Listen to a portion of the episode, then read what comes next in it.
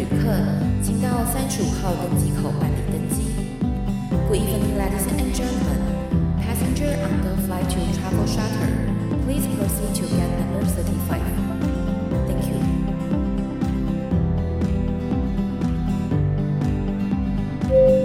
各位贵宾，我们即将起飞，请确实扣好系紧您的安全带。谢谢。Ladies and gentlemen, we are ready for takeoff. Please make sure that your seatbelt is fastened.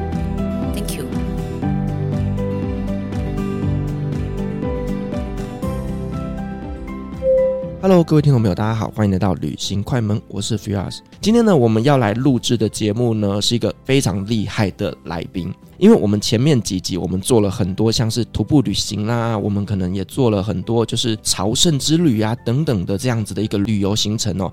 那今天我们要来聊一个比较不一样的方式，是骑单车去旅行。而今天这个来宾他去的地方又比较特别，他是骑单车走丝路。哇，这个听起来就非常古色古香，有历史味道，对不对？欢迎我们今天的来宾 Bibo。各位观众，大家好，大家好，我是 Bibo。哇，Bibo 是一个非常非常帅气的男生。没有，没有，没有。因为呃，我们前几天在跟 Bibo 在访谈的过程当中，我就了解说，哎，一个人他会选择用骑单车的方式去走丝路，这个真的很特别。因为大部分的人去走丝路，可能他们会跟团啊，或者是说他们会搭车，比较少人会选择用骑单车的方式。那 Bibo 一开始为什么你会选择用骑单车去走这趟旅行呢？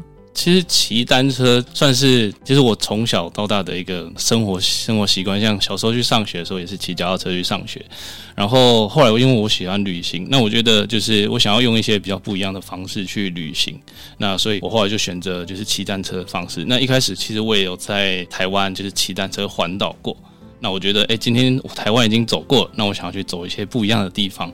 那我觉得就是丝路这一条路线是，我觉得算是可以比较入门的一条路线，所以我就选择去走丝路这一条。丝路还比较入门哦，我觉得比较入，因为一就是它在中国，就是在语言上你可以比较方便。第二个是在中国的消费，在大西北的消费，它其实没有那么贵。那我觉得以我那时候当时的经济状况，我觉得丝路是一条我可以挑战的路线。可是我们会想象中丝路那边它就比较像是啊沙漠啦，或者是说地形起伏也比较大，这样骑单车不是？相对来讲比较困难一点吗？我也有思考过这一点，所以我后来呢，我就去上网去做了一些功课。其实网络上也其实有蛮多前辈都有走过这一条路线，那就是根据他们写下来的一些游记，其实它有它的挑战性存在。可是比如说像我那时候在台湾环岛的时候，大概一天就是骑一百公里，那我就照这个方式去看，就是说，哎，我是每天一百公里会有一个城镇可以，那我去看 Google 地图，哎，其实发现上面都有蛮多小城镇的，那我觉得说那应该不会是什么太大的困难。那加上语言，基本上你已经可以先克服的情况下，那我觉得就不会是太大的问题。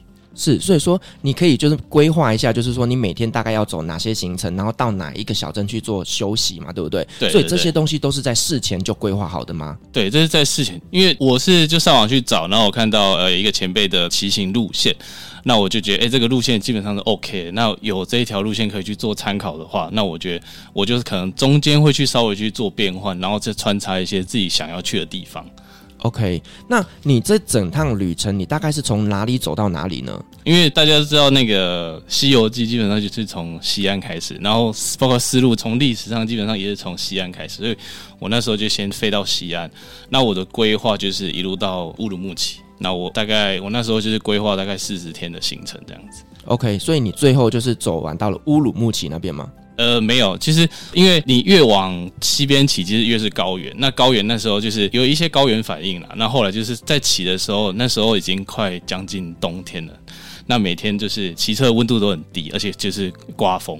我那时候后来其实就感冒了。那到后来在接近敦煌的时候，其实就身体状况越来越差。然后我的感冒药也吃完，然后我就选择就觉得说，那大部分的人也都会骑到敦煌。我觉得，哎、欸，那我骑到敦煌已经算是一个，虽然没有完成，但我觉得已经有符合我自己预期的目标。这样子，OK，没关系，反正最后那一段呢，留着以后再来走，你才会有动力。真的，真的，我会想说，我一定要再去骑一次这样子。是，那我们在规划这样子单车旅行，那在事前准备的部分有没有什么是需要特别注意的呢？我觉得要特别注意。基本上，我当初在规划，其实我那时候在半年前我就已经开始想，因为我是针对一开始是针对气候了。我那时候想说单车，当然很有很多人他是重装，他带很多东西。可是我觉得，哦，我第一次骑，那我觉得我不想要就是带太多东西，那我就选择轻装的方。那轻装的方式，你必须要考虑到就是气候，因为如果你是冬天去骑，你可能要带很多衣服。所以我后来就选择就是刚要秋天的时候。可是虽然我选择的时间其实还是有点晚了，其实我应该要更提早一个月，因为那时候我骑到十月底的时候，其实那时候每天太阳大概都九点十点才升起，然后那时候基本上入夜之后它就是零度以下，所以我们都要等到太阳升起之后，温度开始上升的时候，我才有办法去骑。对，所以其实大家有可以自己选择的季节，但我会觉得说啊，你如果一开始想要简单一点，你可以挑天气好的时候去骑。那为什么不会说啊？那我干脆挑夏天，因为其实一开始我规划原本是从西安到乌鲁木齐嘛。那西安到乌鲁木齐中间有一段路叫吐鲁番，那吐鲁番它是个洼地，那它到夏天的时候还会很热，它甚至会到达摄氏五十几度。那我就想说，我不想要那么热了，所以我干脆就是我再晚一点去。那再晚一点去的话，我可以避开夏天那么高温的时候。对，那另外一个比较重要的东西就是交通工具。那交通设备上面，对设备上面，设备上面其实是也是一个蛮重要的项目。那我算是比较冲动一点的，因为那时候一天晚上也没什么经费。那我就想说，啊我就去买一台公路车。我的公路车其实没有很贵，就是包括整个乘车，乘车就是车架加轮子，也才差不多八千块。哦，那没有很贵，没有很贵，真的没有很贵。然后再加上一些装备，比如说你要买一个马鞍带啊，这些东西，应该整个设备起来没有到一万块左右。哦，所以其实成本不用很高。你没有经济能力情况下，其实你可以想办法。但我跟那个脚踏车店老板说，我要去骑丝路的时候，他说：“你不要开玩笑，你这台去，你大概 骑一百公里车就坏掉了。”因为他说，因为他也没去过，他想象的丝路就是一些沙漠、沙漠啊、泥土路啊、啊石头路啊。那因为公路车它本身它的车架就不是拿来骑这种地形的，所以我就跟他说，那我没办法玩，我就想说，反正我就去试试看啊，真的不行，那就算了。所以真的，如果你要就是你要有一台公路旅行的车，其实会建议说你去好一点的，比如说呃有专门在做旅行车的一个美国牌叫苏里，或者是台湾的话有台湾云豹，他们有都我们专门在做旅行车。因为这边这些旅行车价位它其实都比较高一点，就比如说大概都要到五六万块左右。那真的比较不行的话，你可以去买一台就是一般的那种乘车，比较大型那种变速车，然后你就请那个脚踏车店老板帮你改装。其实基本上大概两万块左右，基本上就可以有一台自行车可以骑这样。好，那除了这个装备以外啊，那还有什么东西是可以事前规划？例如说像是行程等等的这些，是需要特别注意的。嗯，行程上其实我原本一开始的计划就是说我就是去骑车而已，因为我看了一下有一些行程啊，比如说那时候我在台湾环岛，骑在路上，你可能在骑到一半就看到路牌，就写五公里，你觉得说哦。好像可以去这样，因为五公里可能半个小时你就可以到了。可是你不是啊，你在那个大西北，大西北的时候，你随便一个路牌都是写五十公里，你 你你去就是半天不见了，然后你还要回来。所以后来我原本的计划就想说，那我就是骑脚踏车就七万。那除了一些比较大的城市，比如说哦西安、敦煌、什么嘉峪关这些，我可能已经有做好计划，就是说我会停留。然后去逛一些景点，那这些都是一事先的计划。其实后来到了，在我在起的过程当中，其实我计划一直在做改变，这样子。嗯，因为计划永远赶不上变化。真的，真的，真的。好，那我们刚讲到变化，那其实，在旅行过程当中，我们知道或多或少都会有一些意外的事情发生呐。嗯，那你在这一趟旅行的过程当中，有没有发生一些什么样的意外呢？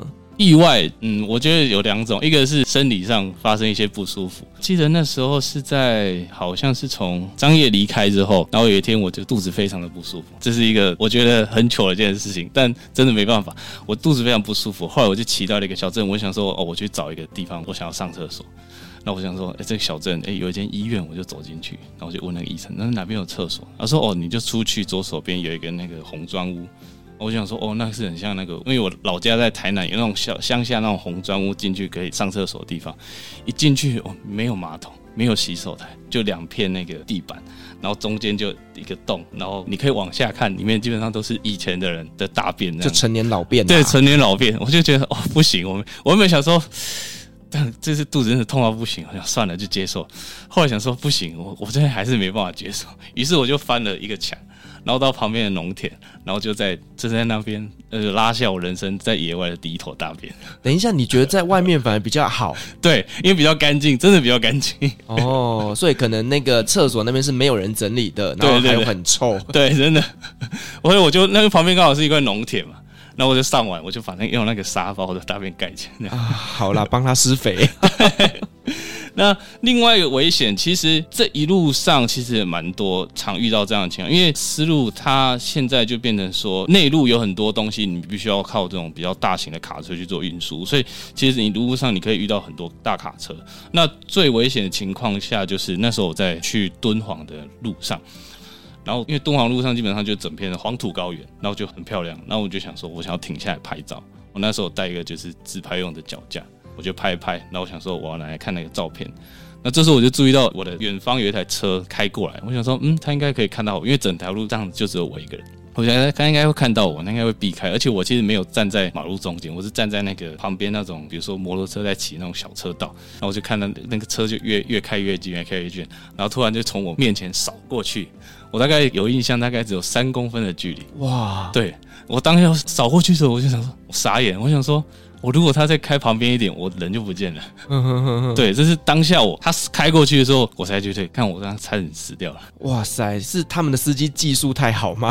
还是你真的在那地方是很危险，不适合在那里站？我真的不知道他当就是当下我在想什么，我也不知道当下那个司机在想什么。就是因为其实整条路明明有这么大的、这么宽的距离，他突然就是开的离我这么近，这样子。哦，搞不好他没有看到你啊。你知道，就是那种大卡车，其实因为它的视野是比较高的，哦、所以它等于是往外看是看远的，嗯、反而近的东西它是看不到的。有可能，有可能。所以可能你就是在它视觉的死角，加上它有可能视觉疲劳了。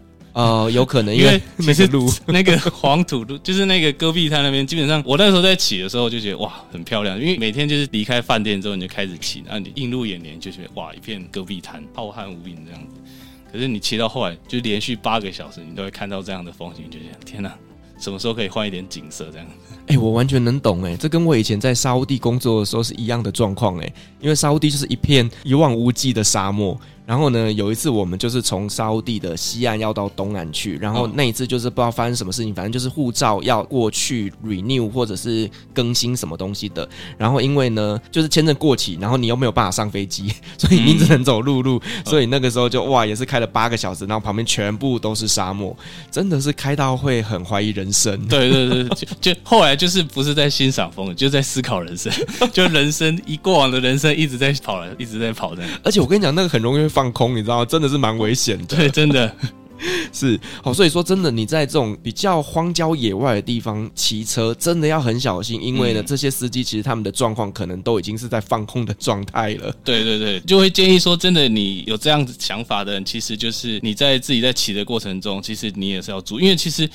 不只是说我这样停下来拍照，甚至就是有时候你在骑的过程中，因为其实大卡车开过去，它其实会有所谓风压。有时候你骑的离那个大卡车比较近，其实它一开过去，它会整个把你吸过去，所以就是你可能就被卷进那个轮子里面。所以基本上都会建议说，当你在骑车路途中，不管是在哪里啊，就是那时候我在台湾也是，大家都会说，就是当有后面有大卡车要来，你基本上就是停下来，停下来等卡大卡车经过，你再继续骑，会是会是比较安全的。是这个一定是的，对哦，所以说遇到这种大车子经过的时候，拜托大家就是赶快闪一下哦，不要太靠近，这真的是拿自己的生命在开玩笑，真的真的。那除了这大卡车以外呢，还有没有什么意外？比较呃，我觉得印象深刻的是这个，可能就是基本上只有在丝路你才会遇到，基本上就是沙尘暴啊，是沙尘暴。那是我在往定西的路上，然后你就骑到一半，你就发现就前面的那个视野越来越模糊，然后就看到就是黄尘滚滚的烟就从前面过来。然后这时候我就想说，我到底要前进还是要后退？但我后来发现不行，因为那时候已经快四点多了，我还有五十几公里的路要骑。我发现不行，我不能停下来，我就只好硬着头皮就骑进去。然后骑进去，后来就骑到一半就爆胎了，就爆胎。然后我就一直在沙尘暴里面等。我想说完蛋了，我今天可能真的要露宿。就还好，刚好有一辆车经过，他就把我接走。嗯，对。哎，沙尘暴其实是很可怕的事情。对，因为你不会知道这个沙尘暴什么时候要停。对啊，对，而且因为沙尘暴会让你的整个视野变得非常非常的差哦，非常非常有可能会发生车祸。对对，因为我也曾经遇过很严重的沙尘暴，哦、也是在沙乌地的时候，那个时候真的是我这辈子见过最可怕的沙尘暴，就是你伸手五只手指头，你是完全看不到任何一只的。我我那时候还没有 那么恐怖，真的是很可怕。然后我还记得那时候下班的时候啊，我们的司机开车载我们的时候，那个时速大概只有十公里，呃，因为你真的没办法开快。我第一次看到就是雨刷在扫，不是在扫雨，是在扫沙。哦、对，你知道那个真的很可怕，那个整个玻璃窗全部都是黄澄澄的泥土。嗯，对，我觉得沙尘暴真的是要非常非常小心，而且因为沙尘暴会伤害到你的呼吸器官。对，对，因为那个时候的整个空气中全部都是细沙。对，所以真的，我觉得沙尘暴遇到的时候，一定要第一个口罩要把它戴起来，嗯、然后呢，你可能你还要戴眼镜或者是戴护目镜，因为那个细沙也会侵袭进去你的眼睛。对，尤其是那时候，其实我骑车没有办法说你一直保持用鼻子呼吸，所以那时候是甚至是你需要用嘴巴呼吸。虽然我有戴那个算是面罩这些东西，但其实你那个沙还是会进到就是喉咙里面。其实后来就骑到很不舒服，甚至到后来就是我不是后来就捡走嘛。对，捡走后来，他们就带我到下一个城镇。然后我去旅馆 check in 的时候，然后我一进房间，然后我想说，我、哦、去浴浴室清洗一下。抬头一看镜，然后整个脸全部都是黑的。然后我就没想到，天哪！我刚刚是这样见那些刚刚把我捡走的那些人，然后他们都没有跟我，没有人跟我说，因为他们也知道这种状况啦，可能他们也习以为常了。OK，了解。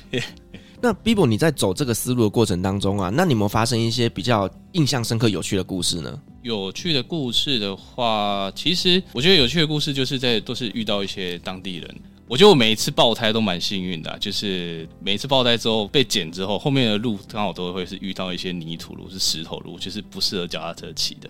那我第一次被捡的时候，是一个从就是深圳来的年轻人，然后那他时候开了一下厢型车，然后他是要往乌鲁木齐，我就问他说：“哎，为什么你要开这么远？”他就说他的职业基本上就是他们的公司就是会在。乌鲁木齐会需要新车，然后就会需要有人把车开过去，然后他就是负责这个角色，所以他那时候已经就是在半路刚好遇到我，所以那时候我要把脚踏车抬上他的那一台新车的时候，那时候：“哎，你要小心，不要磕到，哦，不然我要赔钱。”这样，所以等于是他开着那一台车，车子上面有一台新车，不是他的那一台车就是新车了。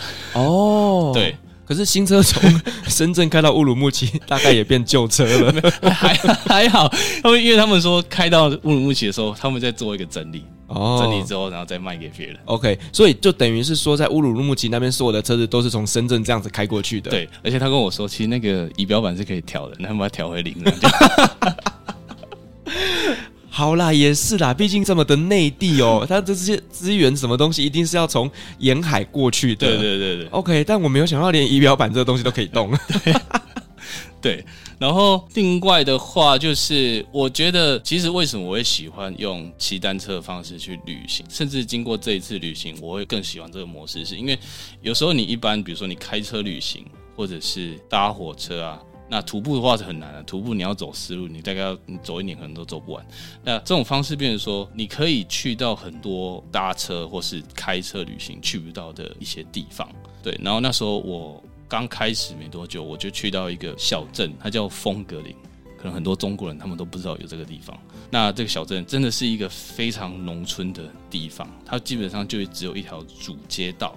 那主街道两旁就是一些饭店、餐厅啊，然后我在那边碰到人，他们对他们来说，我们反而是闯进他们这生活的人。虽然我是旅客，我去那边观光，可是对他们来说，我比较像是被观光的那个人。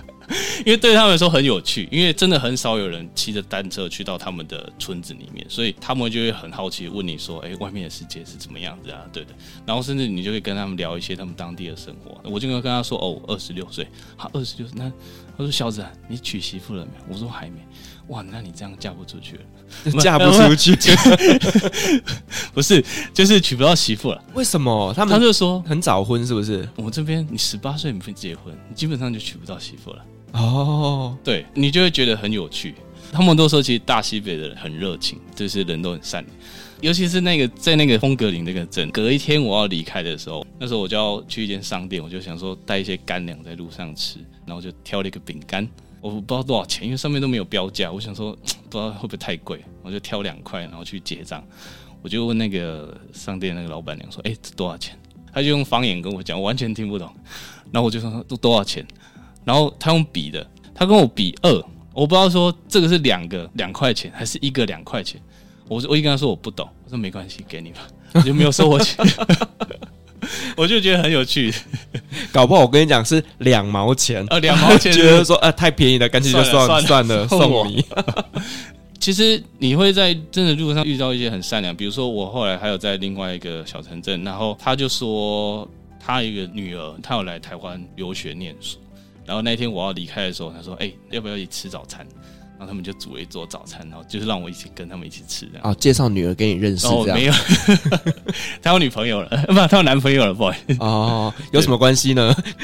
是，所以有跟他女儿认识了。他女儿那时候还在台湾。哦，对，所以我基本上只有跟就是他们父母聊天这样。OK，就先见过岳父岳母的概念，然后他再委托你说回台湾的时候记得去找我女儿。然后他要给我看他照片，是真的蛮漂亮的。那有上吗？太可惜，没有联络联络方式。是是是，这真的是一个错过的姻缘，真的。好，那有遇过一些什么样有趣的这些善良的人们吗？我会觉得是我在去敦煌路上，就是我遇到沙尘暴那一天，那时候其实把我捡走的是一群年轻人，然后他们就把我带回去他们住的那个城镇。后来他就在路上说：“哎，待会你回饭店之后梳洗一下，就是我们一起去吃个饭。”然后我想说，可能只是客套话讲一讲。其实虽然后来有留联络方式了，然后我就在洗澡到一半的时候就打电话过来。哎，你什么时候过来？他不是台湾口音啊，是是那个西北口音。然后你什么时候过来？我想说，真的真的要我过去。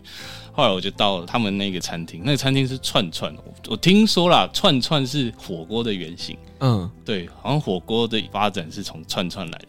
对，台湾应该有一些串串，就是基本上就是你去取自助餐，那一串一串，然后上面都有那个贴纸，那每个贴纸都有它不同的价格。对，然后觉得真的蛮好吃的。可是因为后来要结账的时候，我想说我要付钱，他就跟我说这边没有人在让客人付钱的，你是来者是客。而且他们有个习惯，就是每次就是大家一起出去聚餐，就只会有一个人出钱。哦。对，他、啊、是怎么决定是那一个人？就谁先说就谁出钱。那我就都不要讲话，就永远不用付钱，这样那个人就不会有朋友了。他就说：“哦，这一次就谁出，然后下一次会谁出，这样。”哦，就他们有这样的一个习惯。对，然后就是他说他以前工作也遇到一些呃，就是台湾人，然后他就说：“哦，很喜欢，就改天会希望就是来台湾拜访我。”虽然就是我也不知道人去哪，有留联络方式吗？有有他的微信这样这样子，哦、然后。就是那一群人里面还有一个也是男生，然后他已经他们都娶媳妇了，对，他有老婆，然后他们家是开一间商店，然后我们那一天吃完串串之后，他就说啊，那我们去就是他家商店坐坐，因为他们家有卖很多那个白酒，中国的白酒很有名，他会去，他先开了一瓶金辉酒。然后我们就那边就把那一瓶五百毫升的金威酒干掉，然后不知道是我酒量太好，还是他们酒量太差，就是我基本上喝完半瓶，然后他们都已经醉倒。我说哇，我没想到台湾人酒量这么好啊！这个是他们酒量太差吧？我真的不知道，半瓶而已。对，我以为中国大陆那边的他们都很会喝，我也想说他们很会喝。后来就是哇，台湾人酒量这么好，那明天再留下来好了。我们明天就是请你喝一个经典的。他们说了，茅台酒是基本上请那个贵宾的哦。对，他们整间店里就是有一瓶贵州茅台。对，他说你明天留下来，我偷偷的把那一瓶茅台酒拿来请你喝。哦，他说那一瓶茅台好像要人民币六千多块。哇塞，六千多块人民币，那真的很贵，很贵，很贵。他他说没关系，我愿意交你这个朋友，把它拿出来请你这样。哦，结果请完你之后回去，他跪算盘被老婆骂。没有。然后，可是因为我后来其实没有留下来，因为我后来就想说，我还是想要完成，因为他他原本是说你就留下来，你把车寄回去，那我们再多留一天，大家玩一玩。对，可是后来我就想说，我还是想完成这一趟旅程，所以我就没有留下来。嗯哼哼，我就跟他说，哦，很抱歉，就是我还是想要完成，就是这一瓶贵州茅台，下一次了我再来找你喝这样。就先记着，先记着，先记着，下次再来喝。先记着，对，是你刚刚讲到，就是说到了那边，人家这么热情邀约，你还以为他是在开玩笑，就没想到竟然是很真实的。其实你知道这个东西对我来讲，我是从高雄上来的一个小孩，嗯，我其实刚上来的时候，我有点在台北有点不太很适应，一样的感觉，因为呢，我发现，在台北很多人会说啊，我们改天约吃饭呐，嗯嗯，他的意思就是哦。有机会我们再吃饭，对。可是你在高雄的时候，哦，我们约吃饭啊。高雄的是直接开始约吃饭，哦，对，就是我觉得好像就是有一点点，嗯，不太一样啦。就是我没有想到的那么的热情。其实一开始我不是以我是台湾人的身份去介绍我自己。因为那时候我就看网络上就找有前辈就说，他说他一开始就会介绍他是福建人，我也想说好吧，我也是，因为我怕就是他们说什么怕身份太敏感会会引来一些问题，然后我一开始我也都说哦我是福建人这样子，然后后来就渐渐就是敞开了我的心房，因为他们我是台湾人这样直接、哦，你直接跟他们说你是台湾人之后，那这个接受到的待遇有不一样吗？应该说。我不知道是前面的人就是比较不热情，还是后面的人特别热情。然后我觉得哎、欸、很有趣，然后他又他会想要展示他们的东西让我去了解这样子。哦，因为我我自己去过大陆几次的经验，就是你告诉人家你是台湾人之后，他会对你特别热情。对，我就不晓得他们是为什么，我也不知道为什么，但我就觉得很棒，而且他们就他们也跟我讲一些很有趣的故事，但我不知道这些这些能不能放进去。你讲，因为我怕讲了不能 不能，我怕它就被消失，不能用我就把它剪掉，不能用就剪掉。因为就是我刚刚说的，他带我回去那间商店的那一个老板，他是党员。就是共产党党员，然后他说，就是他住的那个地方啊，其实就是在黄土高原嘛。然后他说，其实离他们那个城镇大概一两百公里外。他说底下其实有一个他们所谓研究核武的那个研究室哦，对，但从来没有人知道它的入口在哪里。然后听说他们研究员都会从就好几百公里外搭那个接驳接驳车接驳车，然后进去那个研究室。当然这这个都是我不知道是不是真实的，也不知道他说的是真实。所以他就说，其实因为黄土高原基本上这么内陆，你基本上要发生地震是不太可能。可是他们其实偶尔可以感受到，就是地板在震动这件事情。所以他们说，就是地下有可能他们在发展一些核武的东西，搞不好是核弹试爆，你知道吗？对，核弹试爆，对对对。所以，但我我也不知道这是是真是假，但就觉得，哎、欸，听在那边讲这些故事，其实蛮有趣的。其实不无可能啦，我也觉得不无可能啦。对，因为你知道吗？这种。呃，所谓的核武发展是不太可能在城市里面的，他只能去选择就是在呃西北这种比较偏远的地方。对，因为没有没有人烟，他们去做这件事情，基本上也不会有人发现。对，对然后真的发生了一些核爆或什么的，相对来讲也影响比较小。嗯嗯，哦，这个我觉得蛮有可能的。对，这就是。骑脚踏车旅行，你可以接触到，你就会听到的一些有趣的东西。嗯，对，就是很深入跟当地人做这些交流，得到一些比较特别的资讯。真的没错。好，那你在旅行过程当中有没有遇过跟你一样是使用单车旅行的朋友？单车旅行，我觉得这是一条真的很经典的道路了。其实不管是你是华人，或者是你是来自西方国家，其实都会对这条路其实都会有一个向往存在。那我在路上其实不只有遇到两个中国人，一个。是是大概十十九岁的年轻人，那时候遇到他的时候，原本想说后面的路可以跟他一起骑，可是后来就是因为他不住青年旅馆，他是自己选择搭帐篷，然后隔天我在联络他的时候就就没遇到。然后另外一个是他跟是跟我骑反方向的，他是一路从四川那边，然后走川藏线，然后走走进西藏，然后再从西藏走到新疆，然后再一路从新疆这样骑出来。他骑的路线是非常经典，因为。基本上你要进藏的路线或者出西藏的路线都是非常危险的。嗯，对，因为地形的关系。对，因为地形的关系，他们说基本上一天就有四季，而且有那种四季不只是那种冬天很冷，你甚至会吹那种就是暴风雪这种东西。对，我就觉得哇，我很佩服他。对，所以偶尔还是会看到就是他在就是微信上那个朋友圈分享这些讯息。然后还有一很多基本上是从欧洲骑过来的。对哦，一路从欧洲骑过来，一路从欧洲骑过来，哇，太酷了！我就觉得天哪，我就问他说：“你骑了多久？”他说：“大概六个月。”他是大概骑了一万多公里。哇塞，骑六个月真的不简单哎！我就觉得我骑一千多公里算是小 case，所以我才刚刚说我这算是入门等级。OK，我现在懂了。所以你接下来就可能会考虑呢，就是走这种欧亚纵贯。对，欧亚纵贯这样子。好。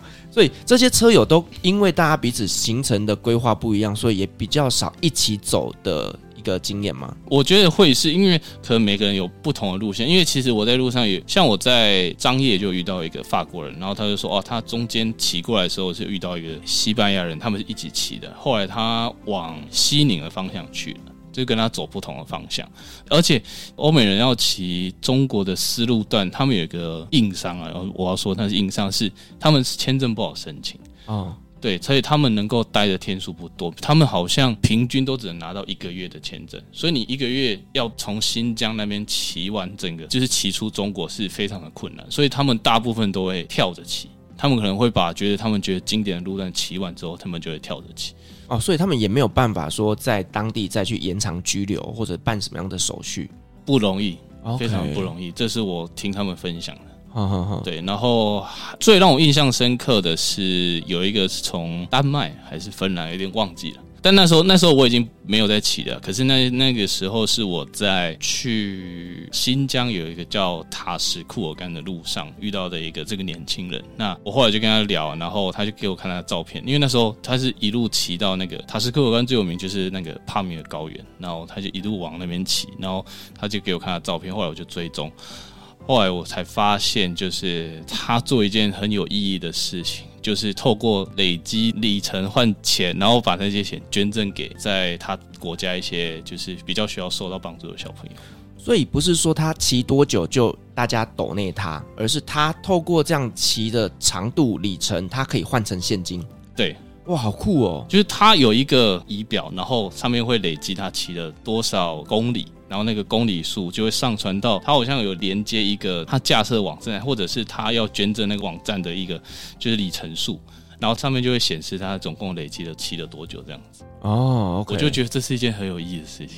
就让我真的是，我觉得他骑脚踏车的目的真的是为了做善事，同时他有可能让自己在这整个旅途过程当中有一些额外的收获。嗯，哇，这真的是很厉害哎！就是让我也想说，我以后好像也可以朝这个方向去试试看。哎，我觉得这蛮不错的，就是你可以一边旅行，然后一边做善事。我觉得这个是同时能够两全其美的事情。嗯嗯嗯嗯。那除了我们刚刚讲的，就是在路上会遇到这些车友的故事啊，那你在那边有没有艳遇啊？艳遇吗？嗯，艳遇的话，我不能算他是艳遇，应该说他是一个我在这条路上我觉得蛮重要的旅伴。对，旅伴不是伴侣，对，旅伴。讲反了就变伴侣，讲反了就就奇怪，旅伴。对，她是一个我在天水就是一个青年旅馆碰到一个女孩子。然后她是湖南人，而且湖南人讲话特别好听。我不知道是她讲话特别好听，还是湖南人讲湖南话都很好听。他们普遍音调都还蛮就很温柔，真的蛮温柔的。而且她长得什么样子呢？我想一下，你有看过《少年的你》吗？《少年的你》没有？那时候周冬雨嘛。哦，周冬雨，对，她有一点长得有点像周冬雨，她蛮漂亮的，是是是是蛮，而且她很有文学气息。嗯哼哼。对，那那时候是我在天水遇到的这个女孩，然后其实那一天是还有遇到一个也是从四川来的大哥，说大哥其实也没有大我，大概大我两岁而已。然后我们那天晚上就一起去吃的川菜，然后大家就有认识。然后我原本是隔天我就要离开了，然后那个女生就说：“哎，她明天要去麦积山石窟，中国有四大石窟，然后麦积山是其中一个。”然后我想说，到底要不要去呢？然后后来因为那天晚上就是喝酒喝太晚，我不知道是不是他们留我下来的其中一个方式，还是怎么样，偷偷把我灌醉，那我那我明天没办法走。然后后来因为那天真的喝到喝酒喝到两三点这样子，隔天我就说哦，好吧，好像也没办法出发。后来我就跟他去麦积山石窟。然后为什么我会说他很有文学气啊？就是那时候去麦积山石窟，因为石窟看的很多，大部分是佛像。我觉得他很厉害的是，他都可以根据这些佛像，他会讲出来一些典故、一些经典。我就觉得说，同样身为学习中华文化的人，为什么他可以讲出这些东西，我什么都讲不出来？然后觉得在那方面，我好像看起来很无知这样子。不用这样子，搞不好人家是历史系或者是考古学系啊，好像有道理，对不对？这是术业有专攻啦，术业有专攻，好，可以，不用妄自菲薄。我后来就跟他聊，然后他就说，他其实是打算做一个就是旅居啊。他其实一路他是打算目的地，他是要在新疆停留，他想要在那边大概生活个一年左右。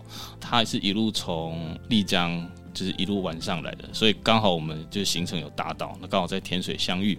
相遇之后呢，他也不是跟着我骑脚踏车，他其实是搭火车。然后我们行程其实下一站是兰州，后来就他先到兰州，然后我就一路追他。哎，不是那个追，是我一路追赶他。后来他到兰州之后呢，他比如说他又有其他行程，他要先离开，然后我就先到了张掖，然后他后来才到张掖。就是我们的行程基本上就是大部分都会在一些大城市碰头，然后碰头之后就大家一起去玩。就是一个你追我跑，我跑你追的概念，对，没错。这样没有蹦出感情吗？没有蹦出感情吗？我跟你讲，一定有。嗯。我只能说那时候大概没有那些想法。好，OK，整天骑脚踏车，整天骑脚踏车已经都累够累了，对，就没有想说大概还要有什么就是这样的什么的进一步的发展。对对对，真的是啊，所以说跟这个女生的缘分就是这样子。那最后呢，有什么样的结果吗？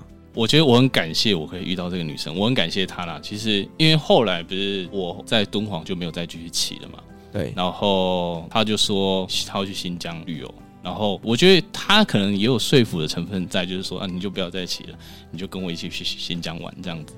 对，然后后来我也就停下来，他就带我一起到新疆。然后他其实没有啊，就留在乌鲁木齐。要说乌鲁木齐，其实我觉得乌鲁木齐比较算是一个人为建造出来的城市，它其实没有那么有趣。然后他就说，其实喀什会好玩一点。我就说哦，好吧，那反正我后面其实多出蛮多天的行程，好像多出来有大概十五天。因为我机票是已经订了，就是我也不能想说提前回去。我想说，好吧，那我既然就是后面也没事做，我就跟他去玩。然后他就带我一路到喀什去玩。然后一到喀什呢，我想说，好吧，那我们应该就是在这边待到我要回去。他一到喀什，一到饭店，他就听他隔壁床的女生说：“哎，那个塔什库尔干，就是我刚刚说那个帕米尔高原，蛮好玩。”他说：“哎，我们明天去那边好不好？”他又把我一路就带去那个帕米尔高原那里。那我就觉得这些都不在我的计划当中，可是我反而觉得这些不在我计划当中的旅程，就是让我留下更深刻的印象。嗯嗯嗯，所以后来你回来台湾之后，还有跟这个女生联络吗？有，我们持续都有在联络。哦，而且前几天都哦，大家我们都还有通电话，就是大概每个月会聊一次，就是大家的近况这样子啦。是是是啊，她有男朋友吗？她没有男朋友。我跟你讲，搞不好她就等你开口。少 疫情过后，马上规划你的第二趟丝路之旅，好不好？跟他约起来。我们有约要去丽江啊，哦，是他熟悉的城市，这样。是我们也很期待，就是可以听到你这边有很好的结果。要什么结果？旅行的结果。旅行的结果是这样。是啊，下次去完丽江回来，再来我们节目里面再讲一次丽江的故事，不是很好？哦，好像可以哦，对不对？那同时跟我们更新一下，就跟这个女孩子的最新状况。好。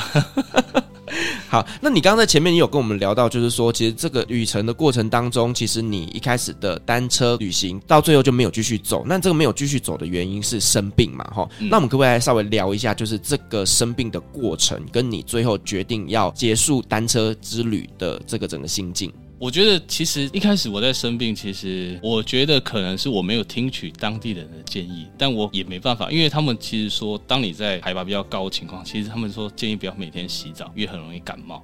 但因为你知道我每天骑单车就是流汗，我想说不行，我还是想洗，就一洗真的隔天开开始感冒。然后我其实感冒药我也没有准备那么多，我也没有想说我的感冒会这么久，因为其实是每天就是。你可能吃完药，隔天好一点，可是你整天骑车要日晒雨淋这样子，然后就是后来就越来越严重。然后那时候我一直在思考说，其实还是有想要去完成这趟旅程，但后来身体状况越来越差，那可能我心智也不够坚定，因为旁边人都说啊，你就在这边停下来就好。但之前不是有提到说，我在遇到沙尘暴被捡走之后，那个年轻人就说：“啊，你就在这边留下来，把车寄回去，然后跟我们一起玩。那玩完之后，你就直接去敦煌这样子。”那为什么我后来会选择还是想要到敦煌？我是觉得说，至少把这一段旅程做一个总结，因为我觉得到敦煌，因为敦煌它也是一个比较有历史意义的地方。那我就想说，我想要把这一段去做完成。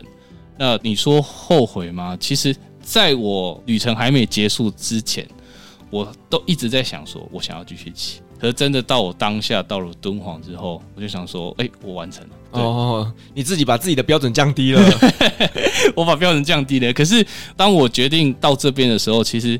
反而心情就放松下来了，就觉得好像没有之前的那么觉得说，为什么没有达到自自己当初设定的目标。嗯哼哼。后来就是我觉得算是释怀了啦，就是觉得说没有必要把自己逼得那么紧。那你也在这样的情况下尽力的去完成次一等的目标了。是，我觉得旅途上遇到的朋友真的很重要。你看你遇到的这些朋友是不断的洗脑你，影响你的意志力，让你最后说嗯，好吧，那我就从原本设定的乌鲁木齐改为敦煌吧。然后你就。自己就好，然后说服自己接受这件事情。对，真的。可是，因为如果你真的要继续起，其实是蛮困难。因为你知道，在新疆，其实它的补给品又更少了。然后，一个村落到一个村落距离又更远。之前你可能在甘肃嘛，那因为西安过去是甘肃，甘肃这一段你可能每五十到一百公里你会有一个村落，可是你进到新疆，基本上是从一百五到两百五起跳，你才可以遇到下一个村落。然后因为当地又都是维族人，你语言又不太通的情况下，再加上我就是身体条件不适的情况下，你如果要完成这一趟旅程，可能会更困难这样子。是的，这个真的就是现实面的一个考量。嗯，你刚刚有提到，就是说你会去规划，就是城镇城镇之间的距离，去安排你的一个休息的地方嘛？那在这整个过程当中，你都是选择入住在什么样的地方呢？其实，在中国，它有很多最基本的叫做招待所。因为你要青年旅馆这种东西，基本上你有只有在比较观光的城市，它才有所谓青年旅馆。那如果你去到一般的那种不太观光的地方，最基本就是所谓招待所。那招待所的话，因为我基本上就是以价钱考量，招待所一个晚上基本上大概就二十块人民币就有了。然后这个招待所是谁开来经营的？就一般当地人。哦，当地人。对，当地人，然后招待所，然后还有还好一点的叫做内宾旅馆。其实很有趣的地方就是在中国所谓分所谓的外宾旅馆跟内宾旅馆，那差别就是在于说，这些内宾旅馆只能接待中国人，所以在这个时候台湾人就不是中国人。哦，内宾旅馆是不是价格比较便宜，外宾比较贵？对，没错，价可能可能会差到一倍以上。所以，然后这个时候呢，我们台湾人就是另外一个国家。对，台湾人就这时候就就变不是内宾。我也曾经因为这件事情。就是进到他们所谓警察局、公安局去，就是我后来就去到一个城市嘛，然后那城市也没有所谓的背包客栈，那我当然就是以价钱为考量嘛，然后那时候我就上订房网站，然后看到哎这间不错，我就去，然后我就跟他说哎我是台湾人，我只有那个什么台胞证，我就给他，可是台胞证因为他们有一个订房系统是跟就是全国联通的，然后你必须要把我的证号输入进去，可输入进去之后，他发现因为我们格式没有办法符合。他说：“你这个不行哎。”然后说：“那不然我去那个警察局，就是公安局通报一下，这样子好。”然后我他就把我带去公安局，然后讲讲讲。然后后来里面那些警察就进去里面，再开始讨论，讨论到后来连局长都回来了。然后整个警察局大概有十个警察，然后就我一个人，然后大家就围着我。然后就开始问我一些问题，我说我来骑单车旅行的。然后后来他们原本是从很严肃，后来就很很惊讶，他说：“哦，那你从哪里开始骑到哪里？”就开始问我一些旅程上的事情。嗯对，只是很可惜，到时候我还是没能入住那间饭店。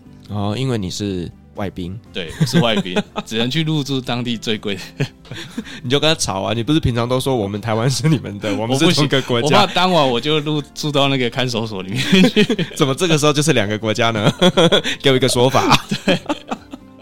啊，这个真的是我觉得制度上面的一些有趣的地方啦。嗯嗯，对。那你完成了这趟旅行之后啊，那在接下来疫情过后，你有没有规划你想要去完成怎么样的一个自行车之旅？自行车其实脑中有很多路线啊，因为就像我一开始挑丝路，就是世界遗产里面有四大路线嘛，什么朝圣之路嘛，然后丝路，然后日本那一条叫什么？四国？不是四国，熊野哎，熊熊野古道，熊野古道嘛，然后还有一条叫印加路网。我想说，这些都是一个蛮值得的去的地方，但好像这些其他地方其实有不同的方式可以去完成。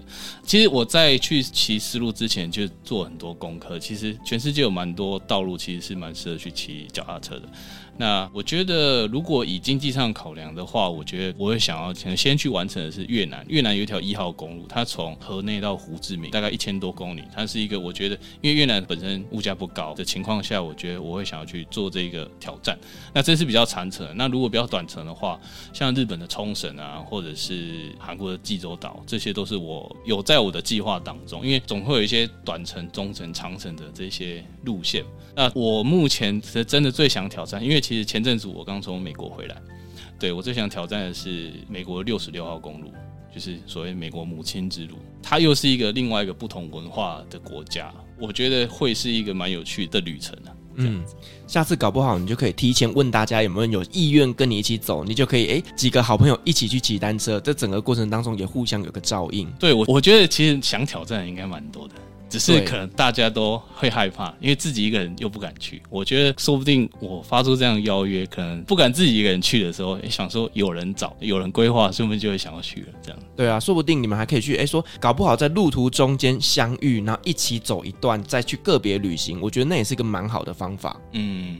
好，那我觉得今天呢，邀请到 Bibo 来跟我们分享了在丝路那边的单车之旅，我觉得真的是还蛮精彩的呢。因为我不知道说原来单车旅行其实它是有这样子一点点的危险性在，而且它有这么多精彩的故事。而且我发现，因为你骑单车，你才能够很深入当地，并且跟当地人有这样子的一个交流。所以我觉得呢，这是一个还蛮好的一个旅行方式。毕竟啊，我们如果说要用徒步旅行走丝路，真的是相对来讲困难的。可是骑自行车呢，你又拥有了一定的速度，同时你也拥有一定的弹性，其实呢是真的蛮好的一个选择。所以呢，如果说在疫情过后，大家有想要来挑战一下自行车旅行的话呢，也可以来考虑一下丝路之旅哦。